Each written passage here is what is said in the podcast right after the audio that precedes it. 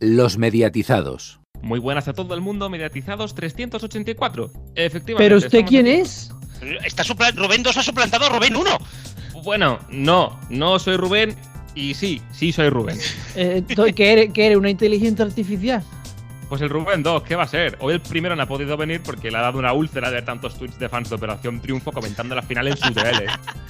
Bueno, entre ellos el culpable he podido ser yo también, ¿eh? O sea, lo siento, Rubén. Pero bueno, tranquilos, que me voy a procurar en hacerme un Inés Hernán, que para eso ya tengo el mírame. Va hora de repasar los titulares que nos ha dejado la semana en el informativo de medios con Garrobo, Héctor y que tenemos muchos titulares, ¿no, Antonio? Sí, porque otra semana en la que no ha pasado nada, ¿verdad? No iba a pasar nada. Nada, ha nada. Salido, ha salido uno de los gordos que estábamos esperando.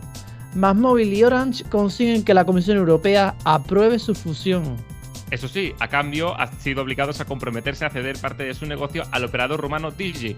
Aún así, la empresa resultante se convertirá eh, textualmente en la mayor teleoperadora por número de clientes en España, según el Ejecutivo Europeo, a la par que reforzará la posición de Digi, la cuarta operadora del mercado tanto en ingresos como en abonados por sus tarifas low cost. Entre los cambios que se esperan, se está analizando la posibilidad de un nuevo nombre para la compañía fusionada. Y seguimos en las plataformas, ya que se confirma que Vodafone ha alcanzado un acuerdo con DAZN y ofrecerá cinco partidos por jornada de la Liga, Fórmula 1 y MotoGP en un paquete extra donde los abonados deberán de escoger entre uno de los tres planes de la OTT.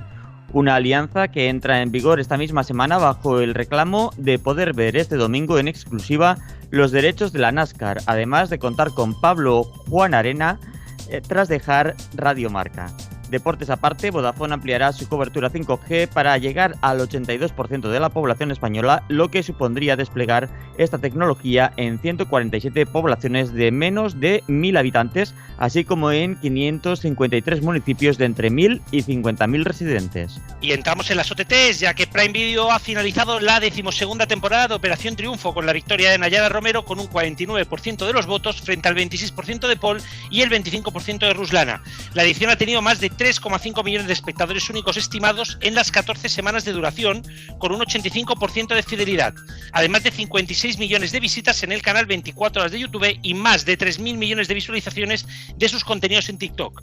Además, en la rueda de prensa posterior, Prime Video y Yes Music anunciaron una nueva temporada que no llegará de manera inmediata. Por su parte, Sky Showtime anuncia una subida de tarifas y la llegada de un plan con anuncios, y es que desde el 23 de abril este plan se activará junto al actual sin publicidad, que pasará a llamarse Standard Plus, el que le subirán 2 euros más, de 6 a 8. Al mismo tiempo, el plan con anuncios valdrá un euro menos que el actual estándar, 4 respecto a los 5 que cuesta el plan sin anuncios. Eso sí, si tienes el descuento del 50% concedido a los primeros abonados, se te mantendrá ese descuento adaptado a las nuevas tarifas. Y por otra parte, Radio Televisión Española y sindicatos acuerdan reactivar el proceso de oposiciones de personal fijo que permitirá incorporar a 1.470 personas tras la declaración de la nulidad por parte de la Audiencia Nacional de la baremación y el año de experiencia requeridos para opositar a demanda de la CGT, a la que se sumaron posteriormente comisiones obreras y UGT. Según estos sindicatos, las nuevas bases se harán públicas dentro de un mes, lo que permitirá poder volver a inscribirse. Además, Lara Álvarez ha decidido abandonar Mediaset España para emprender un nuevo camino profesional tras casi una década vinculada al grupo audiovisual y a formatos tan importantes como Gran Hermano, Supervivientes e incluso presentando las campanadas en 2016. Y también ha decidido abandonar su empresa, es radio en este caso, Luis del Pino, el presentador de las mañanas del fin de semana, podría haber decidido dar el salto a la política y liderar las listas de Vox según la propia emisora que abandona. Por último, esta semana han habido diversos fallecimientos importantes en los medios, el más relevante, el de Alejandro Echevarría, presidente de honor de Mediaset España y figura clave durante muchos años de los medios de comunicación en España. Fue nombrado presidente de Gestevisión Telecinco en el año 1996 en sustitución de Miguel Durán y lideró la empresa hasta 2022, habiendo convertido a Mediaset en la operadora líder del país. También fue durante cinco años presidente de la patronal UTECA. También falleció este sábado el doctor Bartolomé Beltrán a los 74 años, médico y presentador del programa En Buenas Manos de Onda Cero. Beltrán fue el creador de La Salud es lo que importa de Antena 3 Radio y a partir de ahí el presentador realizó secciones de salud en formatos tan importantes como de tú a tú, así como dirigiendo formatos como En Buenas Manos en televisión. También fue miembro del Consejo Asesor del Ministerio de Sanidad e incluso fue el propietario del Mallorca Club de Fútbol entre 1995 y 1997. 98. Y por último, también han fallecido esta semana Fernando Delgado, periodista, escritor y exdiputado del PSPB en las Corts Valencianas, que logró un premio Ondas, una antena de oro y un premio Planeta, y José Francisco Sanrequena, prestigioso astrofísico, colaborador de Ser Historia. No ha pasado prácticamente nada, también ten- tenemos incluso fallecidos, por lo tanto estará Palaciego también en el programa y por supuesto hablaremos en tertulia de algunos de estos titulares, pero si quieres más información de la actualidad de los medios puedes hacerlo en neo.es y recuerda que puedes seguirnos en todas las redes sociales, en Telegram y WhatsApp con arroba los mediatizados y arroba neotv. Gracias, Antonio, por tu frase, que por cierto se va a consolidar más que la de la tienda en casa. Muy buena. Pues también, dando, ya que estamos de bienvenidas, eh, uy, tenemos aquí a, a Fernando, muy buenas, porque, porque es la segunda vez que vienes aquí. ¿Cómo, cómo ha sido eso? Sí, aún seguimos. Digo, sí, hola, ¿qué tal? Eh, pues nada. eh, ¡Ha vuelto! Irrumpió. Hombre, eh, hay que reconocer que últimamente tenemos un porcentaje de mantenimiento de equipo impresionante. Todo el que viene se queda. Menos Pau. Pau viene y se va como quiere, pero el resto se queda siempre. Hombre, eso nos viene de coña, porque ya te digo, después de 200 bajas en el programa de hoy, nos viene que ni pintado.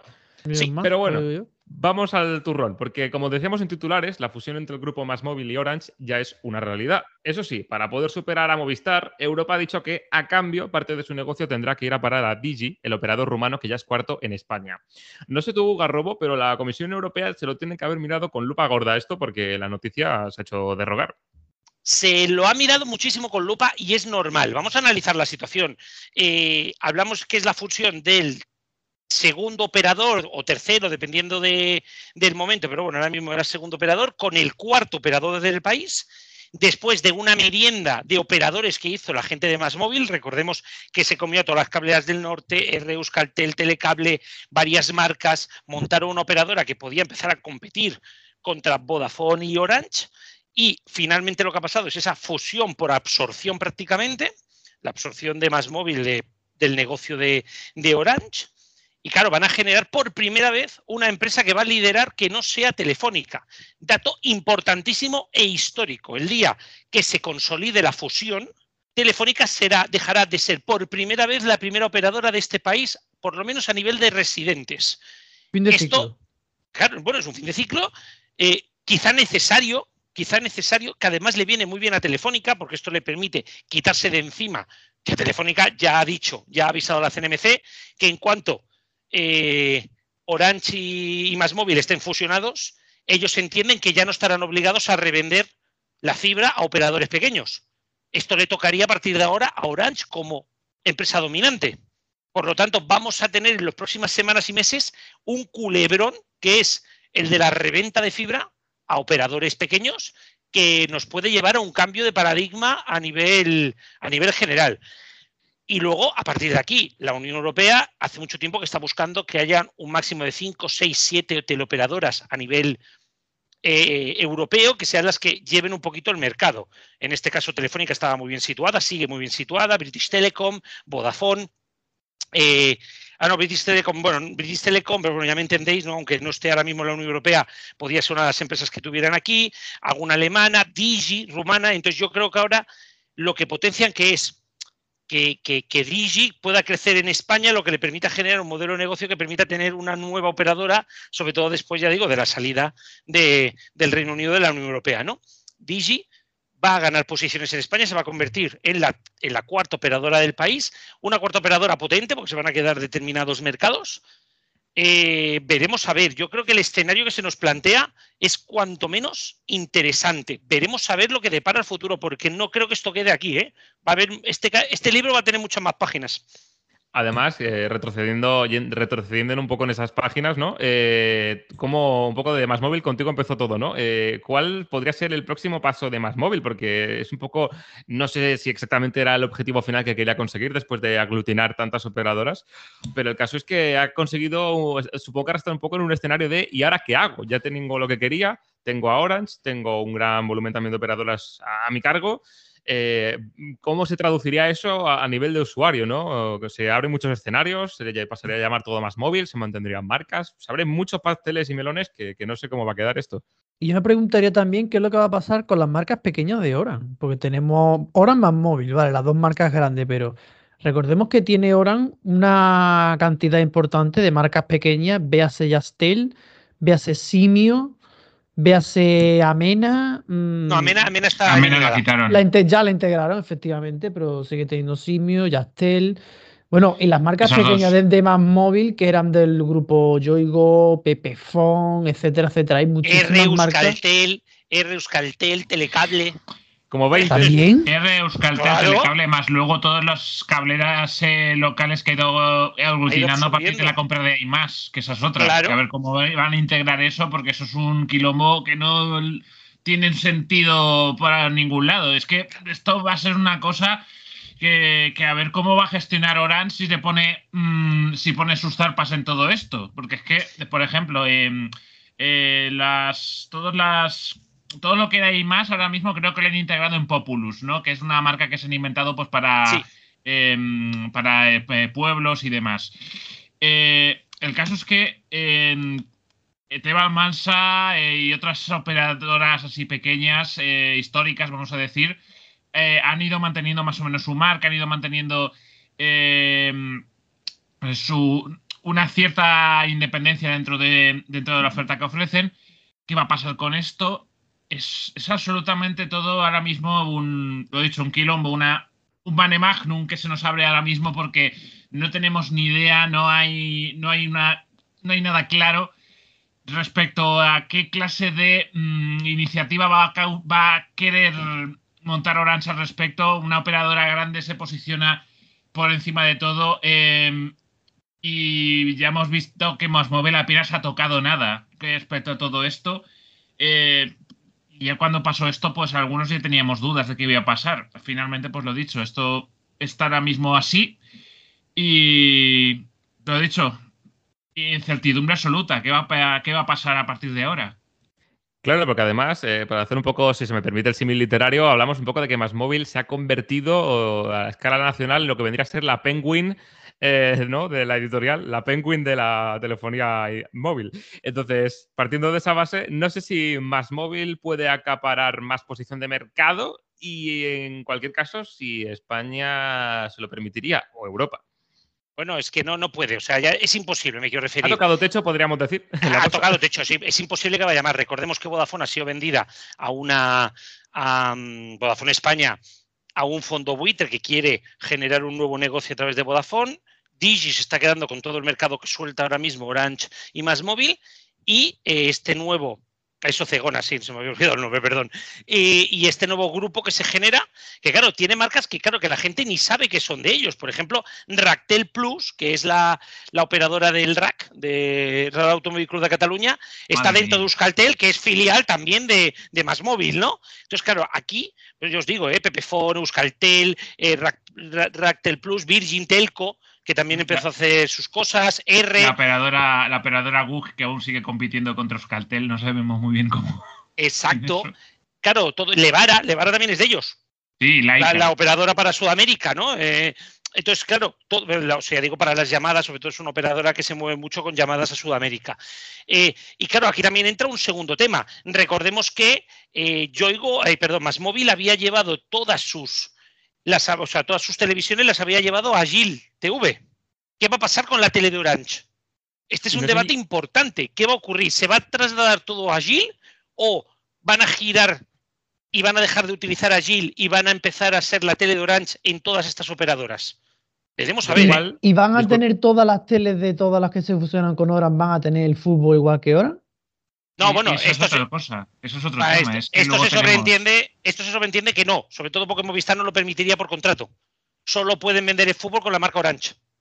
Y luego es que también es que, em, como hemos dicho antes, em, Más Móvil ahora mismo es una matriosca de muchas proporciones eh, que aún sigue manteniendo ciertas cosas a nivel local y que em, a nivel local ahora mismo no sé, no estoy seguro si ahora mismo la, lo que es la plataforma de televisión de más de, del iMás, que se llamaba Más Media, sigue sigue controlada por, por lo que es ahora más móvil o si sigue mm, funcionando por libre, porque ahora mismo tendría por un lado a Gil y por otro eh, más media.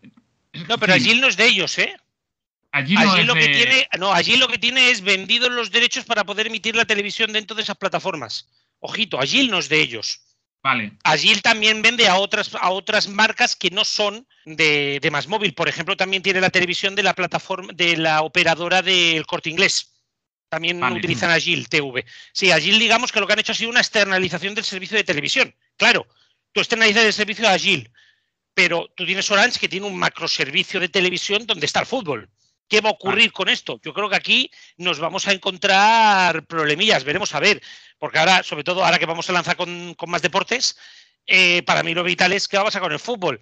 ¿Puede más móvil decir, "Eh, Movistar, nos salimos de fútbol, te lo comes tú y ya nos opinas de aquí a unos años? Esto podría pasar, ¿eh? Más móvil no tuvo ningún problema de quitar el fútbol de Euskaltel y Telecable, se lo cargó. Pues hablando de derechos deportivos, vamos a hablar un poco sobre otros derechos, porque eso ¿no? que os gusta tanto. Entre la alianza con Vodafone, la compra de la NASCAR en exclusiva y el fichaje de Pablo Juan Arena, Dazón está desatada. ¿Creéis que esto va a poderle dar a la plataforma el empuje que necesita o se va a acabar de ahogar en facturas? No, a ver, pri- primero de todo, yo creo que aquí muchas veces hablamos de. A mí me suena mucho cada vez que alguien dice es que Dazón no gana dinero, Dazón solo tiene pérdidas, Dazón va a quebrar. Me suena mucho cuando se lo decían a Media Pro. Es, como ese mensaje de, de- de- de Movistar, de Telefónica, perdón, ese mensaje continuo de nosotros, aunque nos gastemos 1.500 millones en deportes, lo vamos a poder rentabilizar, pero aunque nosotros se gasten 500 va a ser imposible, ¿no? Es un poquito el- el- la dinámica que parece que tenemos habitualmente en este país. Dazón ya ha conseguido lo que quería conseguir.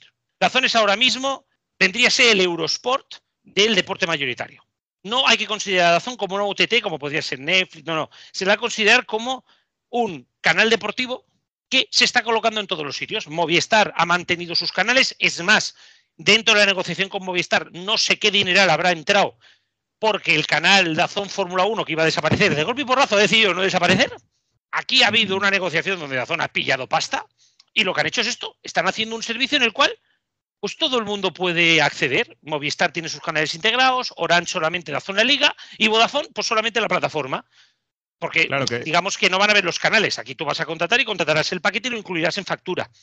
Exacto. Y claro, aquí pueden abrirse, eh, Rubén, muchísimas ventanas. Yo creo que es lo interesante de este debate. Claro, porque además, eh, una pregunta que se hará un poco el usuario medio, ¿no? El espectador es eh, si ahora que Dazón asume un poco más esa batuta de tener a los mejores, los líderes, que si lo bato por aquí, que si el trío Calavera por allá, ahora me quedo con Juan Arena. Eh, Va- va- va- eh, vaya sorpresa lo de Juan Arena, Hostia, Claro, claro, porque bomba, hace ¿eh? dos días se fue de Radio Marca. Que Sí, era bueno, hace unos días de, y hace unos días también Lobato, en fin, ha habido ahí una serie de Sí, pero bueno, fichajes pero que lo- no- claro, pero no. Lobato, Lobato, el movimiento de Lobato era lógico, porque tú ibas eh, del equipo asentadísimo de Fórmula 1, tú te lo quieres quedar, porque además se ha visto que, lo va, que, que el trío Calavera tira Claro. gente. O sea, Sí, sí, hay abonados años que ven la Fórmula 1 trayectoria, porque los quieren escuchar a ellos. Claro. Entonces, Mm. pero claro, el movimiento de Pablo Juan Arena, que, que- que- que además ha dejado a Radio Marca en la estocada, porque se estaban asentando muy bien, con una programación que estaba bastante sentada, con un EGM, aunque el último fue de bajada, pues bueno, fue una bajada leve comparado con todas las subidas que había tenido. Esto va a trastocar Radio Marca, trastoca todo, pero ellos sobre todo van a establecer un nuevo modelo de negocio muy centrado en el motor, entre ellos con el movimiento de la NASCAR, que recordemos que hay españoles en la NASCAR. No me sorprendería que la Indy, que la tiene Movistar, también intenten tirar por ahí. Y lo de la NASCAR, pues es un poquito ese me revuelvo porque me ha quitado la, la Euroliga, pues, pues me quedo con la NASCAR. Y de verdad, no me sorprendería que la Indy también entrara. Si tú al final dedicas tu negocio y dices, bueno, como no he podido conseguir todo el básquet, pues me dedico al motor. Quien quiera tener motor tiene que tener mi operadora. Ahora mismo, ¿qué se centran? Motor, deporte femenino y la liga. La idea es cubrir nichos, igual que lo cubre Claro. Netflix, igual que lo cubre pues, cualquier plataforma, ¿no? Al final, esto eh, de Azón no ha de. no, o sea, desde que rompió entre nosotros, eh, por así decirlo, eh, es una eh, oportunidad que tienen para poder. eh, para poder abrir a, un- a un- tanto el público antiguo, el público que siempre ha consumido deportes con, con, con sillón en el culo, vamos a decir, añadiéndose ahora pues público nuevo que pudiese eh, que pudiese venir con todo lo con todo lo que pues pueden llegar a ofrecer en, amplios y varios sentidos. Em, y además teniendo en cuenta que para nada tiene que ver pues la producción que puede llegar a tener Dazón con, con lo que hasta ahora siempre hemos visto en Movistar. O sea que En fin, eh, saben paradigma nuevo, ya no solamente por lo que hemos comentado antes de las, de las, teleco- de las telecos, sino también por, por cómo se va a gestionar de aquí a unos años el deporte también. Eh, de Eurosport ya está prácticamente consolidadísimo. Veremos a ver qué quieren hacer en Discovery, si quieren también, pues como han hecho precisamente.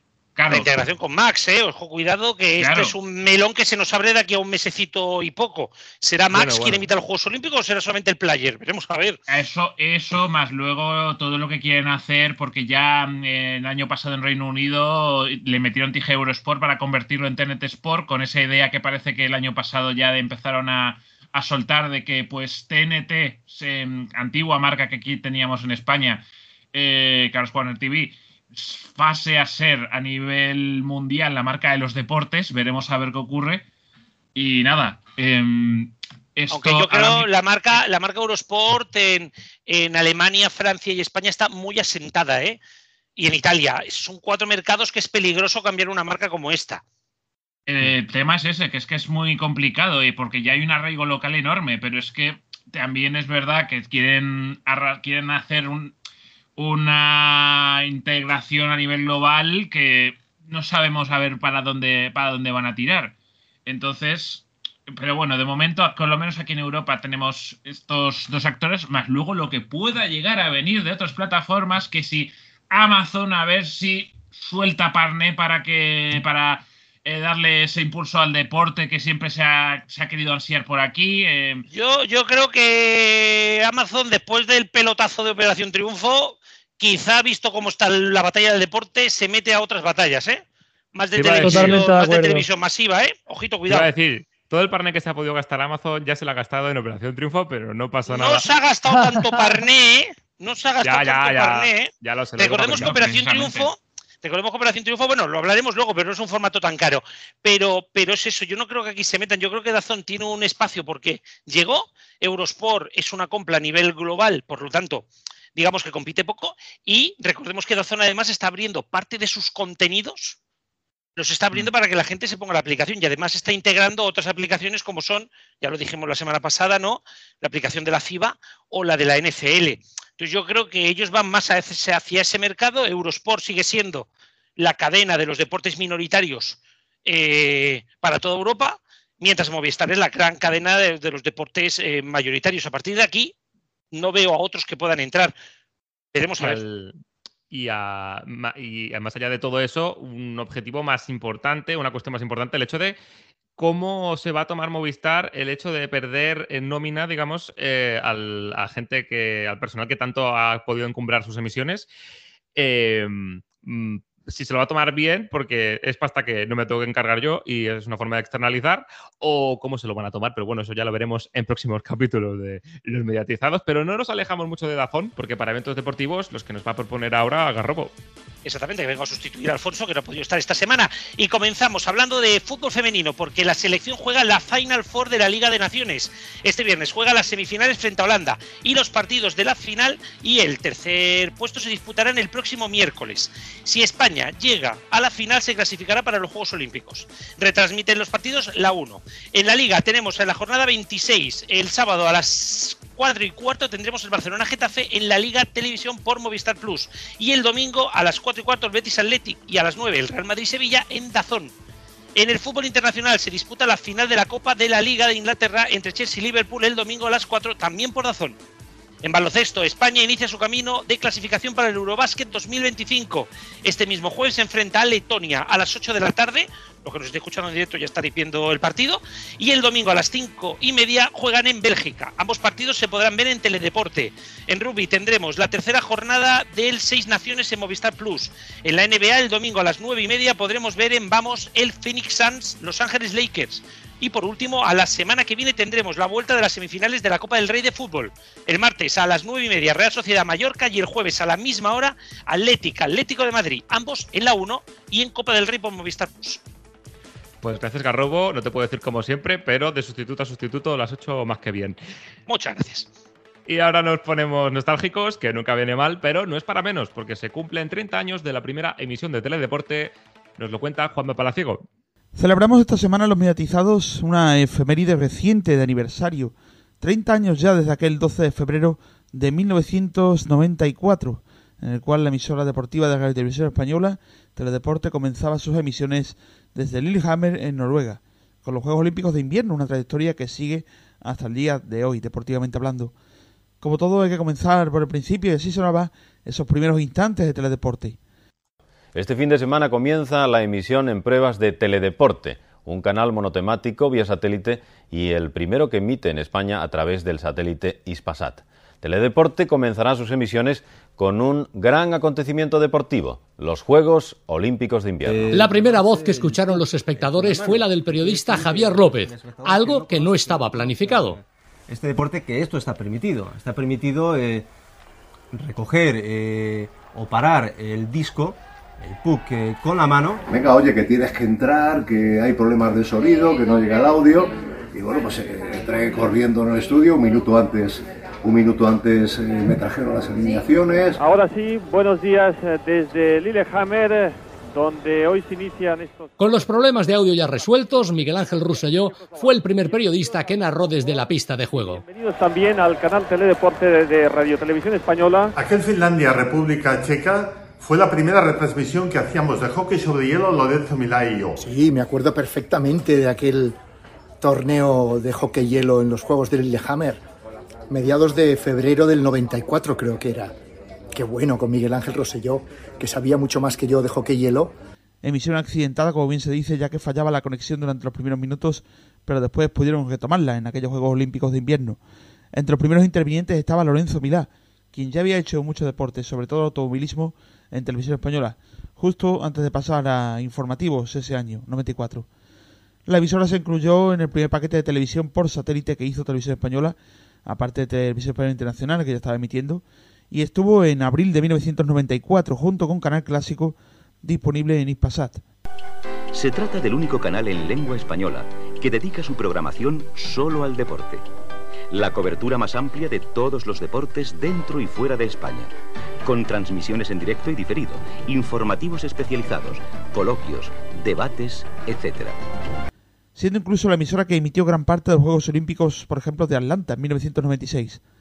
La emisora se produce desde San Cugat del Vallés y ha tenido varios presentadores conocidos como Moisés López, quien ahora está en los informativos de 24 horas con un programa deportivo de carácter histórico en su día, o África de Miquel, que posteriormente presentó Deporte.es en los 2000. Muchísimas gracias por, por haber estado aquí con nosotros.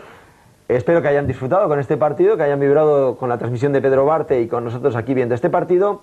Y nosotros recordarles que la próxima semana continuaremos con más acontecimientos históricos deportivos. Las transmisiones deportivas continúan en Teledeporte. Por parte nuestra, hasta la próxima semana. Muchísimas gracias por su atención. Con Memoria Deportiva cerramos ya la programación del miércoles. Recuerden que a partir de las 10 de la mañana les ofreceremos 18 horas ininterrumpidas con lo más destacado de la actualidad deportiva de la jornada. Aparte de ellos, también se emitían programas derivados de Televisión Española, de las dos cadenas principales, como era Estudio Estadio, en la etapa de Juan Carlos Rivero Iñaki Cano Senior, hasta la actualidad, como también Estadio 2 o Zona ACB de Pedro Barte, otro histórico de la cadena en su momento, y varios más. Posteriormente, programas conocidos fueron Conexión Vintage con Paco Grande, donde se repasan momentos históricos del deporte con el sello de televisión española, o las emisiones deportivas de todo tipo, fútbol, voleibol, baloncesto, ciclismo, gimnasia rítmica, Juegos Olímpicos y un largo etcétera, acompañados de espacios de noticias denominados Polideportivo. A partir de septiembre del año 97 la cadena entra a la plataforma vía digital, en cables también, y siguió encodificado hasta bien entrado el año 2005, donde entró como parte de la oferta de televisión española para renaciente TDT, junto con 24 horas y Clan o TVE 50 aniversario, donde desde ese día hasta hoy sigue su programación deportiva de toda clase, tanto en directo como amplios reportajes. Muchas felicidades a Teledeporte, por supuesto, y a todo su equipo desde los mediatizados. Hace 30 años se inició un proyecto maravilloso que es la cadena Teledeporte. Gracias por estos maravillosos 30 años y creo sin ninguna duda que el deporte actual no sería igual si no hubiese existido Teledeporte. Gracias de corazón y espero disfrutar otros 30 años más. Pues nada, ahora nos toca hablar del éxito de la temporada y especialmente de, de, lo que no es lineal y de lo que ha sobrepasado los límites del lineal. Hablamos de Operación Triunfo, que vamos, solo con ver las millones y millones de visitas que ha cosechado el canal 24 horas en YouTube, 56, que me acuerdo hasta de cabeza y todo, del mareo que da, el vértigo que da oírlo. Pero para contextualizar y poner los datos un poco en su sitio, tenemos aquí a Garrobo y a Pau. ¿Cómo, cómo anda la cosa? Porque hace no mucho habéis ido a una rueda de prensa de Operación Triunfo. Bueno, la de cierre. Fuimos, Pau, el martes a la rueda de prensa de cierre. Estuvimos en la de inicio y en la de cierre. Eso te iba a decir. que seguro que os han contado muchas cosas. Nos hicimos un completo porque fuimos a la primera, luego fuimos incluso a una gala, que, que fue el año nuevo, eh, a nivel, digamos, personal, y luego estuvimos, evidentemente, el lunes, el martes, perdón, en la, en la gala, o sea, la, perdón, en la rueda de prensa de cierre, que, que la verdad nos hizo mucha ilusión, tanto a nivel profesional como personal, porque fue darle la puntilla a una edición que ha tenido un poco de todo y que ha sido, para sorpresa quizá de muchos, un gran éxito. Es un gran éxito, sobre todo a nivel de calle. Eh, de Operación Triunfo, claro, diréis, bueno, es que mi familia, la gente de 40 no ha visto Operación Triunfo. Ya lo sabemos. Y Amazon no buscaba a esta gente. Pero entre la gente joven, en las universidades, en los coles, se está hablando de Operación Triunfo. Yo creo que eso, para ser una operadora, es una sorpresa. Es que yo creo que de la, yo creo que Garrobo es el más cercano de 40 años que ha visto OT. Sí, seguramente yo estoy en el límite por arriba, o sea, yo estoy en el, el top por 99%. No, hay unos cuantos. Somos los fans de Operación Triunfo desde el 1, los que hemos visto todos. Exacto. Las 12 ediciones. Esos hemos seguido, pero digamos que somos pocos. Hay que ser muy friki para haber visto hasta la edición que suspendió Telecinco. 5 Así acordarte cuando fuisteis de público, que, que decíais que solo estabais Pau y tú. de es verdad, sí, éramos de los más jóvenes, éramos de los más mayores de, allí y Pau no es muy grande tampoco, 32, ¿no? O sea eh, ojalá, pero bueno, da igual. Eh. El caso es no, que una cosa, porque esta eh, edición me imagino que os habrá ilusionado más especialmente, ¿no? Respecto a las que se habían hecho en televisión española por el cambio que ha supuesto en el paradigma de, del consumo de audiovisual. Pues no te creas, ¿eh? O sea, porque al final eh, OT ha sido, la- ha sido, Pau, ha sido lo mismo. Han cambiado, digamos, el formato de las galas, pero OT sigue siendo la misma OT que hasta OT1, podríamos decir. Sí, eh, es curioso ver cómo se cómo Operación Triunfo va reflejando la sociedad española, ¿no? Durante las dos últimas décadas, con cada edición. Eso, bueno, evidentemente hay gente que lo, lo explica mucho mejor que yo, ¿no? Como Sanguino y demás, que ha tenido un éxito también tremendo comentando las porcadas. Pero, pero en cuanto a lo que comentábamos de- de- de- de- del éxito, se comparaba mucho con, con la edición de 2017. Es verdad que seguramente esa edición llegó a más capas de la sociedad. Evidentemente se emitía en una cadena en abierto. También estuvo el tema de Amaya, la relación con AFED. Luego fueron a Eurovisión. Claro que eso también hizo, hizo mucho por alargar el, el tema de Operación Triunfo y demás. Pero yo creo que el exitazo se les veía ayer en las caras ¿eh? de, de los directivos de, de. Amazon, Prime Video, Yes Music, etcétera. Porque es lo que comentas. Mi abuela, si viviera, no, no habría visto Operación Triunfo. Pero, pero yo creo que sí, que se puede decir que, está, que estaba en la calle, no solamente en Twitter, eh, y, y que se tuvieron mucho más éxito del que esperaban y del que esperábamos nosotros. Eh, podría haber sido una edición que hubiese sido vista, que se hubiera seguido, que en Twitter se hubiese comentado mucho, pero que bueno, mm, se hubiese quedado más, eh, mucho más allá de los que seguimos todo este tipo de formatos, mm, lo hagan donde lo hagan y, y- y como sea, ¿no? Pero yo creo que sí que ha, co- ha conseguido llegar a bastante a, a ese tramo de gente de entre 13, 30 años que, bueno, mm, ¿por qué no? que lo han vivido, que lo han vivido, público, ¿no?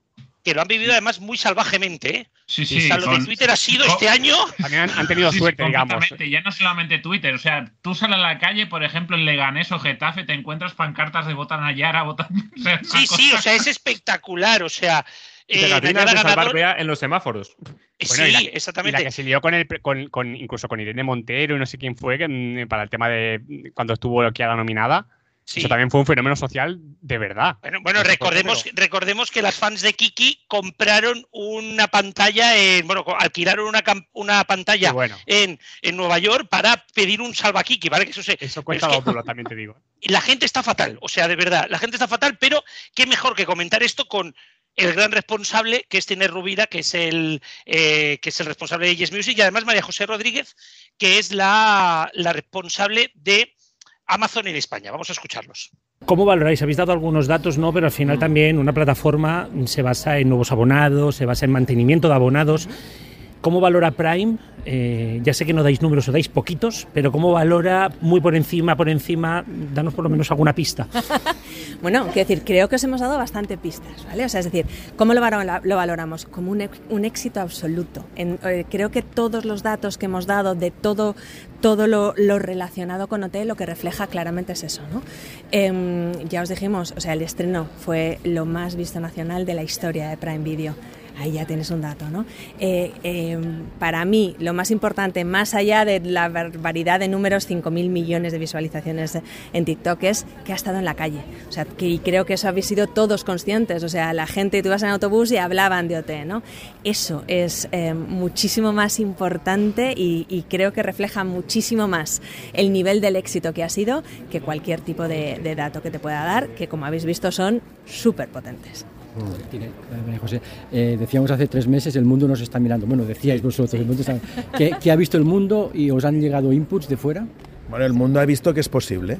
O sea, hasta que alguien no lo hace, no tienes el, el 100% de seguridad que esto es posible. ¿no? Nosotros hemos demostrado pues, que se puede hacer entretenimiento en directo en plataformas y, que ya no es un asunto solamente técnico, que tecnológicamente se puede hacer, sino que hay una audiencia, que hay un público dispuesto a consumirlo. ¿no? Yo creo que nosotros ahora acabamos de abrir una puerta y esta puerta pues creo que cada vez va a ser más grande y cada vez va a pasar más gente porque la gente ya le es indiferente eh, eh, por dónde consume el, contenido. Si el contenido le gusta, pues lo consume donde está.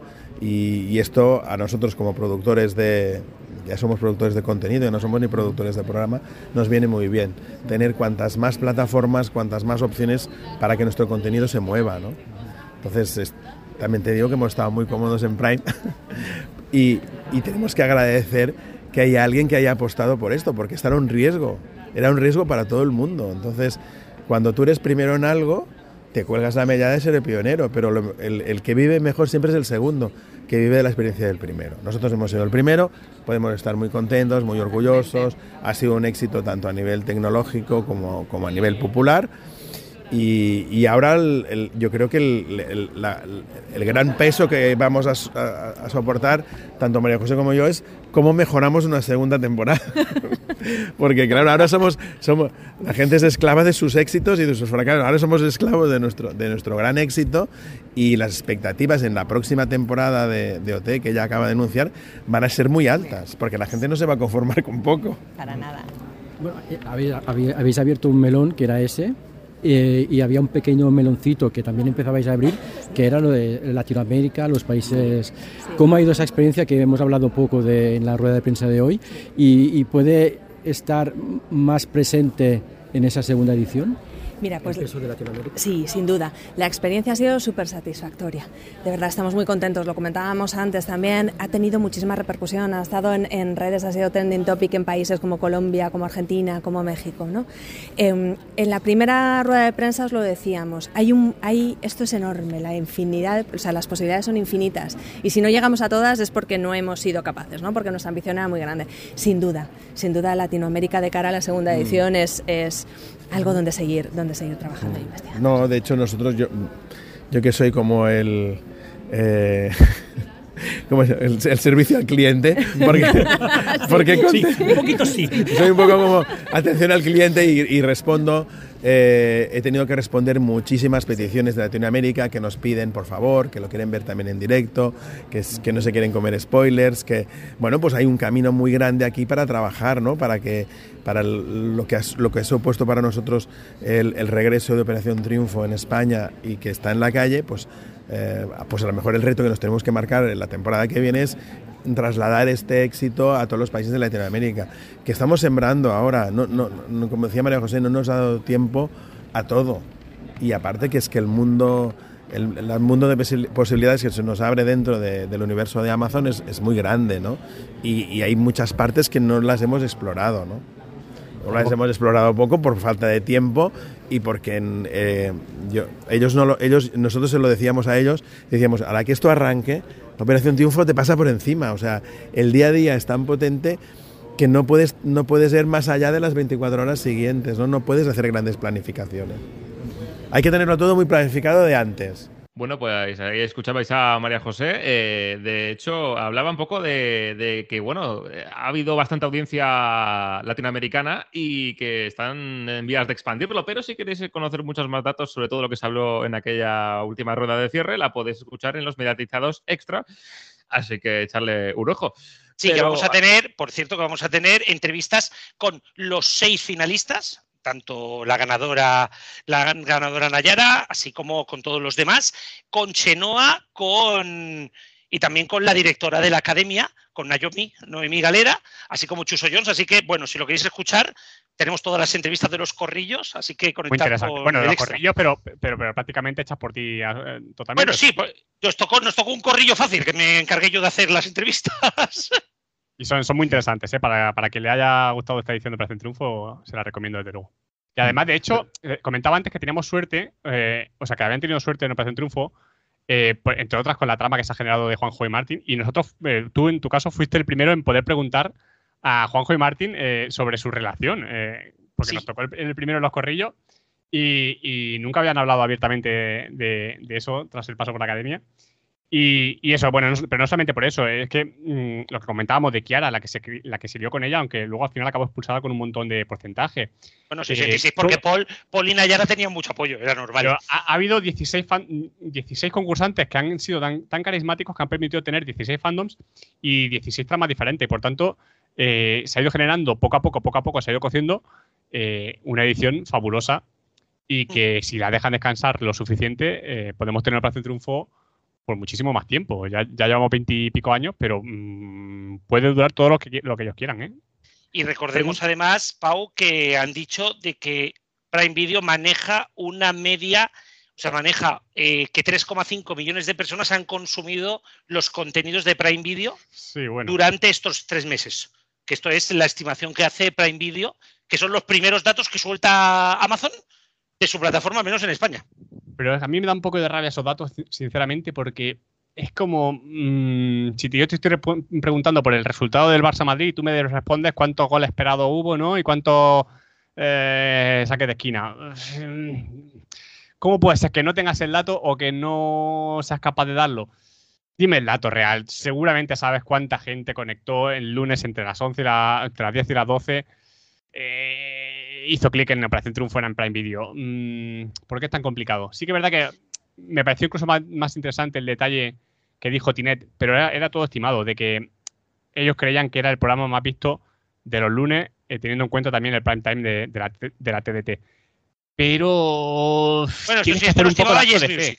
Tienes que hacer un poco de acto de fe. Y eso es lo que me Bueno, también es cierto, también es cierto de que la gran mayoría de gente, porque hablaban de, de espectadores únicos, habréis leído alguna noticia sobre. Bueno, espectadores únicos es cualquier persona que haya visto el programa un minuto.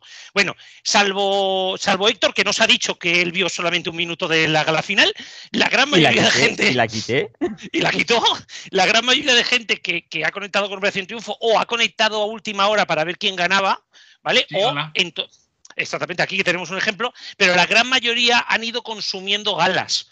No verdad. creo que haya alguien, cuando tú estás pasándote por la TDT, te puedes pasar un minuto por un programa, te quedas y te cambias. No vas a conectar Prime Video, poner tu contraseña, claro, irte al canal, irte al canal y tal. Por lo tanto, digamos que en cualquier dato que se dé de contenidos de OTT, los datos de espectadores únicos yo creo que son eh, datos bastante fidedignos. De hecho, de hecho, Tinet dio otro dato que fue que el 85% dio- dijo que había un 85% de fidelidad. Sí, que esto es muy Entiendo, alto. No sé si es un 85% de gente que, que entra y se queda a ver la gala o que, pas- eh, según me pareció entender, era que había visto mm, de gala Más en de gala. un- O sea, más de un contenido que había visto de manera regular las galas. Claro, estamos hablando de que si es un 85%, ponle que lo hayan exagerado un poco, eh, ponle que sea un número importante. Yo creo que al final ha tenido relevancia, quizá no 3,5 millones, pero a lo mejor cada gala podríamos cogernos en los datos de, de Sigma 230 que hablaban de un millón y medio de personas por gala. De todas maneras, también nos estamos centrando un poco mucho en el dato y al fin y al cabo tampoco es lo más importante. Primero, porque no, no se trata tampoco de ningún concurso, eh, eh, de ver quién gana, quién no gana. Y segundo, porque a Amazon eh, está claro que ya le, ya, le- va bien con lo que hayan hecho, sea más o menos. Y también lo comentaron ayer en la rueda de prensa, les interesaba, ya lo, ya lo dijiste tú en un principio, cuando, cuando fuimos a la gala de presentación, lo que les interesaba también era el marketing, era todo lo demás que pueden conseguir con esa gente. y, y también para fidelizarlos de cara a un futuro. Así que, bueno, mm, ya digo, yo creo que ha sido un éxito mayor del que se esperaban y por tanto poco que decir ahí más allá de- del dato en concreto, ¿no? Con la Pues nada. audiencia, cuando hablan de fidelidad, según Cantar Media, es que, por ejemplo, si, si el programa tiene un millón de espectadores acumulados, que la audiencia media vendría a ser 850.000, si fuera de un 85% de fidelidad, de fidelidad, como decía ustedes. Eso es lo que vendría a ser la fidelidad, si es que estuve- estaríamos hablando gala a gala. Pues bueno, la, la fidelidad no es cara, pero voy a rematar Y con una pregunta de sí o no, ¿eh? Sí o no, por favor. Eh, Nayara, Nayara merecedora de haber ganado, ¿sí o no? Sí, pero yo quería que ganara Paul. Estoy de acuerdo con él. Yo creo que sí. eh, de hecho, ganó con un 49% de, de los votos y. Y 26% Luego, luego ya podemos superando a discutir, Ruslana podemos discutir segundo. si Juanjo merecía estar más arriba, más abajo, si uno tenía más, más méritos o otros, pero mm, todo el mundo estamos de acuerdo en que Nayara es una justa ganadora, yo creo. Juanjo, Juanjo se quedó fuera de la final por haber tenido la relación y dividir el voto con Martín. Si no, el top 3 debería de haber sido Nayara, Paul y Juanjo. Menos La dicho publicidad sí o no, pero. perfectiva. Muchas gracias por venir. A, a ti, aunque la última vez que hablé con un Rubén presentador de los mediatizados, creo que era otro Rubén, pero bueno. claro, pero mira, eso que te lleva. Rubén no, no, no te hubiera preguntado por cuál es tu ganadora o ganador favorito. o sea que- Debe ser cosa de la inteligencia artificial, en fin. Sí, es que esto va mejorando a pasos agigantados, madre mía. Como el Nos enchufe para ese. Madre mía. Pues, Pau, muchas gracias, como siempre. Hasta luego. Pues nos vamos ahora con Héctor, que nos trae las mejores series para los más palomiteros. Pues sí, si estabais hablando de un programa que forma parte de la historia de la televisión, hay una serie que también forma parte de la historia de la, tele- de la televisión. Se trata de Amares para siempre, que llega a su final, con capítulos de menos de media hora para dar cabida en la parrilla a la que será su sustituta. Y es que este domingo se estrena en prime time la serie Sueños de Libertad, adaptada de la serie turca Fugitiva, también emitida por A3 Media en su canal Nova. La emisión diaria de Sueños de Libertad comenzará el lunes a las 4 menos cuarto, retrasando la hora de inicio de Amares para siempre. Ambas series se encuentran producidas por Diagonal Televisión bajo el paraguas de Vanillay. La nueva serie de sobremesa versará sobre los malos tratos y se ambienta en los años 50 y estará protagonizada por Natalia Sánchez, Alain Hernández, Dani Tatay, Nancho Novo, que encabezan un reparto numeroso como suele ocurrir en las series diarias. Por otra parte, Filmin estrena el martes el thriller Ocurrió a orillas del río, que si normalmente hablamos de un noir nórdico, en este caso sería más bien un diurno, ya que la serie sucede durante el solsticio de verano, cuando el día es más largo que nunca, en un pueblo del norte de Suecia. Una tarde de verano de 1970, dos turistas aparecen asesinados en una tienda de campaña. El crimen entrelaza la vida de cuatro personas al azar. Y también el martes, pero en series por Movistar, se estrena la segunda temporada de Vigil, que lleva como subtítulo Conspiración desde el aire. En una nueva investigación, la detective Amy Silva, eh, interpretada por Suran Jones, cambia la claustrofobia de las profundidades del mar por el vértigo de la superficie. Amy Silva y su compañera, la detective Kirsten Longacre, eh, deben investigar la causa de un fatal accidente en una base militar de la Real Fuerza Aérea en suelo escocés. Y el próximo jueves el thriller eh, francés Polar Park se estrena en Sundance TV a las diez y media de la noche. Un día se recibe un misterioso mensaje que hace volver a su pueblo natal, a Moussy, la ciudad más eh, fría de Francia. Pero lo que encontrará nada más llegar será una oleada de muertes atribuidas a un asesino en serie con alma de artista. Esta serie se ha emitido originariamente en el canal Arte francés. Nos vamos de vuelta ahora con el sonido histórico, justamente con una figura interesante que nos ha dejado esta semana, la de Bartolomé Beltrán, reconocido divulgador médico desde los principios de la que siempre fue su casa, a tres media. Pues sí, Rubén, buenas a todos. Aquí estamos otra vez con el estudio histórico y vamos a dedicarle este espacio a Bartolomé Bertrán, que parece que no, pero ha tenido una larga trayectoria en la historia de los medios. Hablamos de Bartolomé Bertrán Pons, el doctor Bertrán, que nació el 30 de noviembre de 1949 en Campanet, Mallorca, y nos dejó el pasado 17 de febrero con 74 años en Madrid.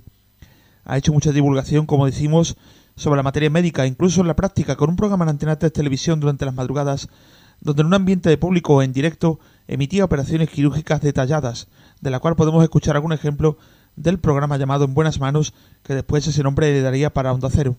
Doctor Montoya, enhorabuena y muchas gracias. Muchas gracias. de este traumatismo maléfico tan habitual en los accidentes de nuestras carreteras y la posibilidad de su reconstrucción, pasamos a la cirugía reconstructiva que hace posible el aumento del tamaño de los pechos. Pero antes quiero recordarles esta pronatalista esperanza.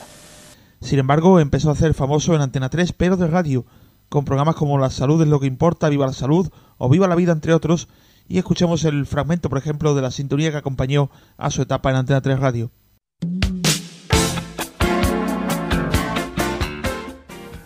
Sin duda es un bien de primera necesidad. Parece ser que, bueno, que vamos a entrar rápidamente en debate porque eh, ya lo pide el ambiente que se está cociendo en el estudio. En cualquier caso, hay algo que a mí me llama mucho la atención. Y es que, bueno, por ejemplo, en Baleares, una comunidad autónoma, tenemos que coincide lo geográfico con la cuenca, con la cuenca hidrográfica. Pero eso no ocurre en la comunidad autónoma de Madrid, no coincide.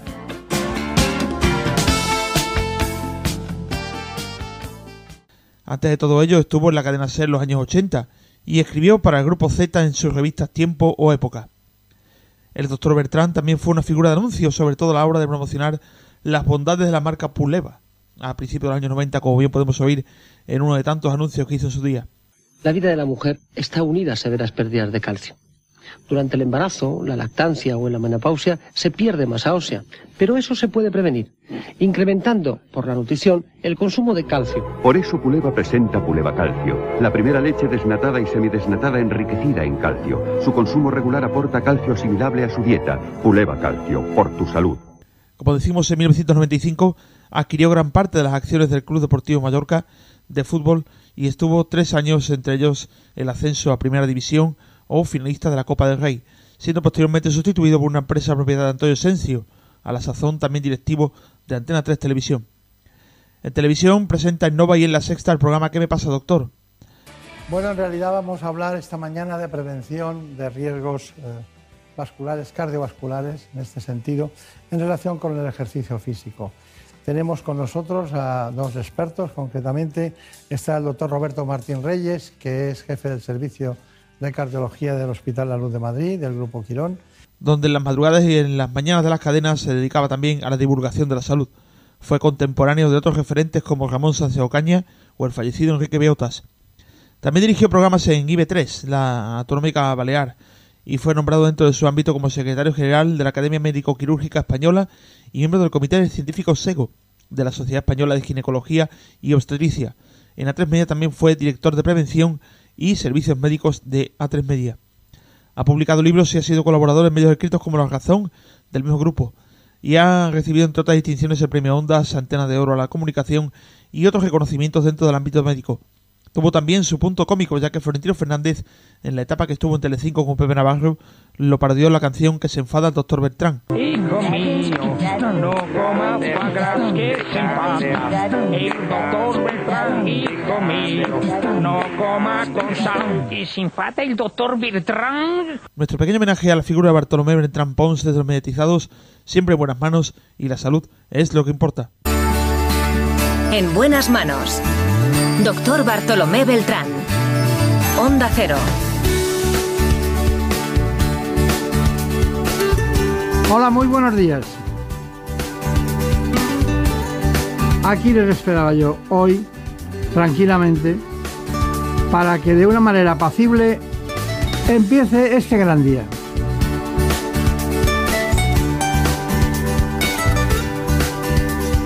Con Marta López Llorente y Gabriela Sánchez.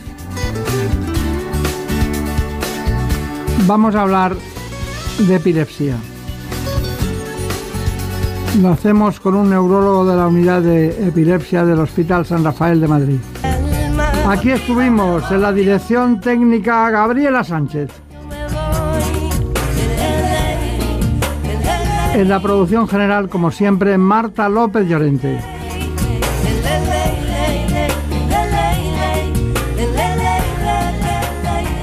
Seguiremos hablando, como siempre, de salud. Desde luego, si algo le gustaba a Beltrán, era hablar. Descanse en paz.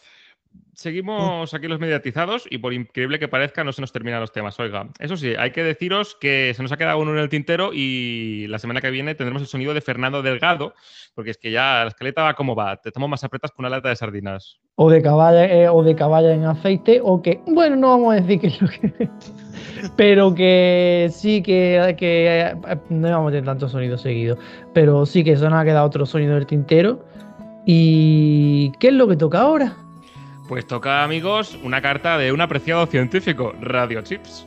nuestro amigo Radio Chip espérate que abra la carta Ábrela, la ábrela. tengo por aquí Yo no la he escuchado, ¿eh? En eso me parece Ah. Rubén uno. o no hoy no lo ha escuchado nadie Hola Rubén, hola Antonio de New Robots. Voy a hacer algo que no se suele hacer, pero estamos en un programa un poco punky en donde hacemos pues, lo que nos da la gana. Esta semana han muerto dos personas relacionadas con la radio, el doctor Bartolomé Beltrán y Fernando Delgado. Y os voy a ser sincero, no soportaba los programas de ninguno de los dos. Era la prueba de que el poder mandaba mucho en la radio. El estar dentro de los sitios hace mucho y muchas veces eso va en contra de la propia radio. Empezaré por Fernando Delgado. Mirad que yo me tragaba todo lo que echaban en la SER, pero gracias a Fernando Delgado descubrí los fines de semana de Radio Nacional. De hecho, pensé en que deberían darle un ondas a Pepa Fernández y ese mismo año se lo dieron. Fernando Delgado estuvo muchos años en la SER sin que le dieran ni medio ondas. Y eso no me digáis que no es difícil haciendo un programa grande. Todo el mundo le recuerda por Manolito Gafotas. Es decir, un guion hecho por Elvira Lindo y en donde Delgado solo acertaba a decir de fondo Manolito y poco más. Mucho libro, mucha política de fondo, mucho aburrimiento. Vamos, que celebré cuando ficharon a Ángels. Luego se dedicó a escribir y a la política, o sea, siguió haciendo lo que venía haciendo, pero sin el micrófono de por medio. Luego está Bartolomé Beltrán, que hace muchos años que ya, pues, ya no tiran los programas de salud, pero ahí estaba haciendo su programa en Onda Cero, que incluso llegaba a hacer ceros en audiencia. ¿Alguien echará de menos este programa? Ya lo digo yo, no. De hecho, ya predije que el día que Beltrán faltara, no buscarían sustituto como desesperados para un programa de medicina, sino que sustituirían su espacio por cualquier otra cosa. Y así ha sido. Pero ya sabemos que Beltrán dentro de Antena 3 tenía mucho poder. Queridos programadores, yo sé que las empresas son muy suyas y que sirven a muchos intereses y no solamente los propios, pero creo que hay veces en los que hay que pasar de personas que tienen cierta relevancia o poder interno y pensar un poco en el oyente, en lo que quiere escuchar. Esto de tener gente haciendo programas porque son quienes son, aunque el oyente no lo sepa, sigue ocurriendo. Sean sinceros con lo que escuchan y menos con lo que les dicen que tienen que programar. Señoras y señores, ¿qué más pruebas quieren de que nosotros preparamos un programa, abrimos la carta y la comentamos a pelo? O sea, preparamos unos sonidos históricos y, lo, y nos encontramos a este hombre diciendo sus programas eran un peñazo. ¿Eh o no? De La sonido cara- a la cara sonido y tiro porque me toca, oiga. La como cara que hemos puesto opiniones y suyas son las conclusiones. La cara que hemos puesto todos ha sido de. What the fuck? Sí, Es, eh, para pero que bueno. lean- le- es para que leyeran ustedes nuestro chat. Las caras, Juan, las caras. ¿Pero qué cojones? No, pero ahora en serio. Tiene razón, o sea, una cosa no quita la otra. Que ha sido una persona importantísima en los medios no significa que lo que hiciera fuera algo interesante. Me quiero referir. Mm, Depende del contexto, porque en los 90, pues con esas operaciones que directamente las emitían a pelo sin ningún aviso ni nada, pues a mucha gente le ha traumatizado. O sea que. Sí, pero me quiero referir a esto como Alejandro. Alejandro Echeverría ha sido uno de los más importantes, ¿no? Pero no siempre te ha tenido que gustar lo que ha hecho, ¿no? Pues aquí es lo mismo. Y, y en parte tiene mucha razón, seamos sinceros.